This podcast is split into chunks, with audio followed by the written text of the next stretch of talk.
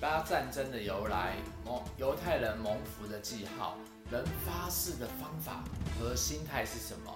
战争时间有和平存在的可能吗？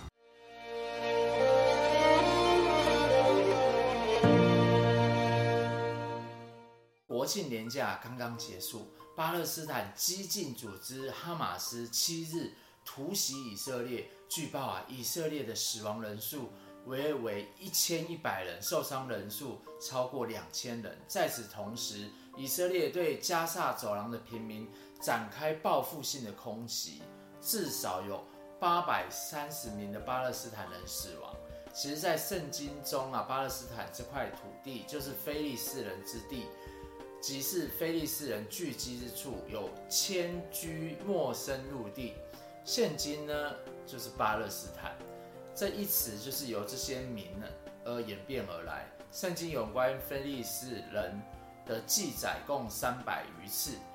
在约书亚晚年啊，非利斯人已经在加萨、雅斯图什、雅斯基伦、雅斯图、以格伦跟加特这五个城市建立了稳固的势力。四师时代，非利士人欺压以色列人有四十年，而年幼的大卫也成功击杀非利士巨人歌利亚，而一战成名。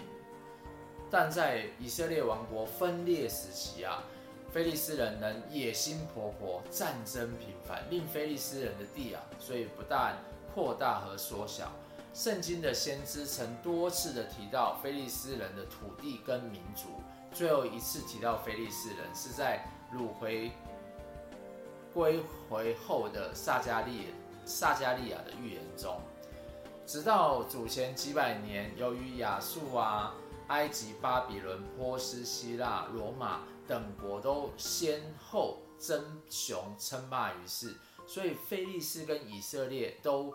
相继沦为上述强国的这个藩属或是领土，而拜登啊，就是承诺美国将支持以色列，确保以色列拥有自我防卫和这次行动所需的一切。其实犹太裔的人士，我们先前有说到，犹太人为何离开？那犹太人占美国总人口约百分之三点四。投资银行呢，却超过三成哦。高层的这个职位皆由这个犹太人担任，包含著名的苏黎世啊，这些在美国金融业具有影响力的银行。其实犹太人一直将财富视为神祝福的记号。那我们再看本次的雅各书，对两千年前这个富人兄弟的。劝告，劝告这些犹太人当中，这个有权有势的人，在大难临头时啊，赶快回头，指出社会不平是一种罪恶。那也相信这个信徒啊，要发挥基督的爱，关照不幸的人，力求禁止财富而私欲而引起的罪。所以，我们来看看雅各如何说。富足的人呐、啊，你们应当哭泣哀嚎，因为你们的灾难就要到了。你们的财物腐烂了，衣服被虫哦被蛀虫咬了，金银生锈了。那锈证明你们的心和自私，使你们受到严厉的审判，就像烈火焚烧你们的肉体一样。你们在这世界的末日囤积钱囤积钱财。但你们雇人到田里收割庄稼，却不给他们工钱。看哪，你们所欠的工钱正在对你们发出控告。全能的主听到那声音了。你们在地上奢侈享乐，吃得胖胖的，却不知道自己受审判惩罚的时候到了。就像牛羊吃得肥肥了，到了要被赶去。屠宰的那天还继续吃，不知道自己的厄运来临了。你们把无辜的人定为有罪，他们没有反抗，你们居居然把他们都谋杀了。所以古时候呢，主要的财富有三样：稻米、衣服和金银，但他们呢都会毁坏，因此都是短暂的东西，绝不是生命的保障。若我们把自己宝贵的生命啊交托在这些东西上，神的审判随时来临。然而富人的行为啊，不但不能免受审判，相反的，他们自私的这个纵欲，再加上自己罪上加罪啊，就好比牛养肥了等着宰杀。接下来，所以弟兄们，你们要忍耐的等待春天和夏天的雨水，使宝贵的庄稼可以得到这个灌溉而成长啊！你们也应当忍耐，保持坚定的信心，因为主就要来了。不要彼此埋怨，免得受审判。因为审判的主已经站在门口了。弟兄们，从前借着主的话说话的先知，对苦难都能忍耐。你们应当效法他们。你们知道那些坚忍不拔的人，我们认为他们是有福的。你们听过约伯的坚忍，也知道主最后怎么样大大的祝福他，因为这位主充满了怜悯和慈悲。圣经在此举出农夫的例子，是要教导我们什么样的功课？跟主的再来有什么关联呢？约伯是谁？他遭遇什么事？他如何面对？他的结局是什么？从约伯的故事，我们如何学习忍耐？诶，圣经五十章刚刚说过约伯记，所以如果你没听过，可以听大合集啊来听。那我们接下来再听雅各怎么说。弟兄们，尤其重要的是，你们说话的时候不可发誓啊，指着天或地或任何其他东西发誓都不可以，是就说是，不是就说不是，免得被定罪。所以起誓呢，发誓有三种，第一种呢，可以称它为。轻浮的发誓，在不必要或不应当的时候发誓，已经成为习惯，乱发誓成为口头禅。一般人通常在一句话的前面呢、用一句誓言作为开始，例如说以你的生命啊，或是以我的头啊，然后不可背誓。看过一个电视剧啊，有一个人在发誓时就说，若我怎么样怎么样，就遭天打雷劈啊。之后别人信他，他就走了。他太太就说：“哎、你干嘛下这么毒的誓啊？万一遭天打雷劈，那怎么办？”他说：“我在讲的时候有小声的说，才怪呢。”有人常用发誓来取得别人的信任，但又在发誓的过程当中动一身手脚，等于是欺骗。那犹太人的发誓呢，分作两类。那有一种呢，就是绝对的要守住，防止的上帝的名所起的誓。是必须绝对遵守的。第三种呢，就不必如此。凡避免提及上帝的名所起的事，就不必遵守。如果他指着天啊、指地啊，或是指耶路撒冷啊，或他的头起誓，他大可就不必守住誓言。其结果呢，就是这种逃避的发誓啊，成为一种人生的艺术。所以他们玩这种欺骗的游戏。耶稣说：是就是，不是就不是。这才是不可背誓的精神。耶稣带是带出启示的这个精神，说真实话。接下来，你们如果遇到困难，就应该祷告；如果快乐，就应该唱歌赞美主；如果生病，就应该请教会的长老奉主的名为你们祷告，用油涂抹你们。出于信心的祷告使病人痊愈，主使他们，主使他康复起来。如果他犯了罪，也会得到赦免。你所以你们应当互相认罪，彼此代求，以便得到医治。正直清白的人所做的祷告，大有力量和功效。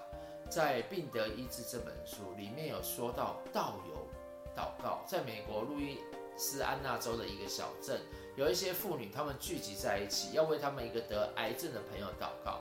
他们看到雅各书这里。就想要用这样的方法，知道应该要请教的长老用主的名用油来抹油祷告。可是当时啊，牧师不在，也没有长老在，所以在前往的路途中，到杂货店买了一加仑的这个食用油。到的时候呢，就倒在生病的朋友躺在床上。那因为圣经没有说是要怎么样抹油，他们就用整桶油倒在这个女人的身上啊。没想到这个女人竟然得着医治。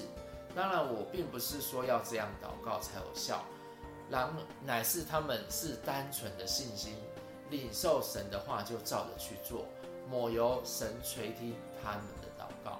以利亚和我们没有两样，他恳求向上帝祷告，求他不要让天下雨，天就三天三年半不下雨。后来他求上帝让天下雨，天就下雨，地也长出了农作物。雅各说，以利亚和我们是一样性情的人，他祷告是指用祷告来祷告，有一报的时候，有一份特别的特透过他的祷告，这一份特别的直接是从神的宝座出来，唯独神自己的呼声能开辟诸天，这就是我们在圣灵里面。祷告，圣灵也告诉我们在祷告里面的意义，这是尼拓神弟兄说的啊。所以雅各说：“弟兄们，你们当中如果谁离开真理，有人把他带回来，这人应该知道，使一个迷路的罪人回头，便是使他免于死亡，而且使他的罪得到赦免。失明真道的人呢、是指离弃真道，不再是信徒。”而是在日常生活中，或是在信心的生活中不慎犯错的基督徒，人生病需要医治，心灵若患上冷淡退后的病，教会也需要有人领他们回转。这是信徒的责任，可以救这些犯了错误的弟兄和姐妹，不至于受到神的审判而死亡。其实我们看到雅各来针对教会的弟兄姐妹，就像家人一样，提醒他们不要为富不仁，安慰他们要像约伯一样忍耐，帮助他们生病时或离开信仰时挽回他们。其实雅各在主后六十三年啊，耶路撒冷危险的时候啊，由他的长老令雅各呢到圣殿的阳台上面，向百姓说。耶稣不是弥赛亚，雅各在反而哦，他说呀，耶稣基督是神的儿子，是上帝的儿子，是审判万人的主。因此长老大怒，把他从阳台上推了下去，然后他都跌倒在地，叫人用石头打他。最后呢，正当这个雅各还跪下来说：“父啊，赦免他们，因为他们所做的，他们不知道的时候。”有一个仁慈的洗衣匠呢，用这个木棍呢，就打死他，结束他的痛苦。其实人在战争下，人性真的面临考验。第一次世界大战呢，是从一九一四年七月二十八号七月开始，到一九一八年的十一月十一号。那从埃欧洲开始，遍及全世界许多大国的世界大战，西方史上所谓终结一切的战争。第一次世界大战已经开打五个月，协约和同盟双方已经进入了壕沟战的地狱，死伤人数已经累积到一万一百万哦，一百万。第一个圣诞节的休战呢，是在一九一四年的十二月二十四号平安夜，德军啊在比利时的伊佩尔地区开始装饰了战壕壕沟。接着，在平安夜，有许多地区的交战双方放下了手上的枪啊、炮啊，走出了壕沟，唱着英语或德语的圣诞诗歌，大声唱着圣诞贺词，慢慢走向壕沟战中无人的地带。碰面时，士兵交换一些小礼物，像是香烟啊、酒或食物。那也有站定的牧师领着双方用英语跟德语一起来做联合的礼拜。白日的到来，圣诞节当天，在无人的地方，然后他们双方也趁着停火的时候，将各自的同胞带回安葬。我想没有人会想要看到战争，但你可能不知道，其实，在二零二三年十月十号是中华民国的国庆日时，有一各为国家的祷告会，有一群基督徒渴望看见台湾团结合一。和平，寻求上帝的祝福在这块土地上。当然，最后也为两岸的和平和以巴战争求平安。那下面有一个连结，大家也可以接着看。那我们今天的故事就到这里喽，我们下周再见，拜拜。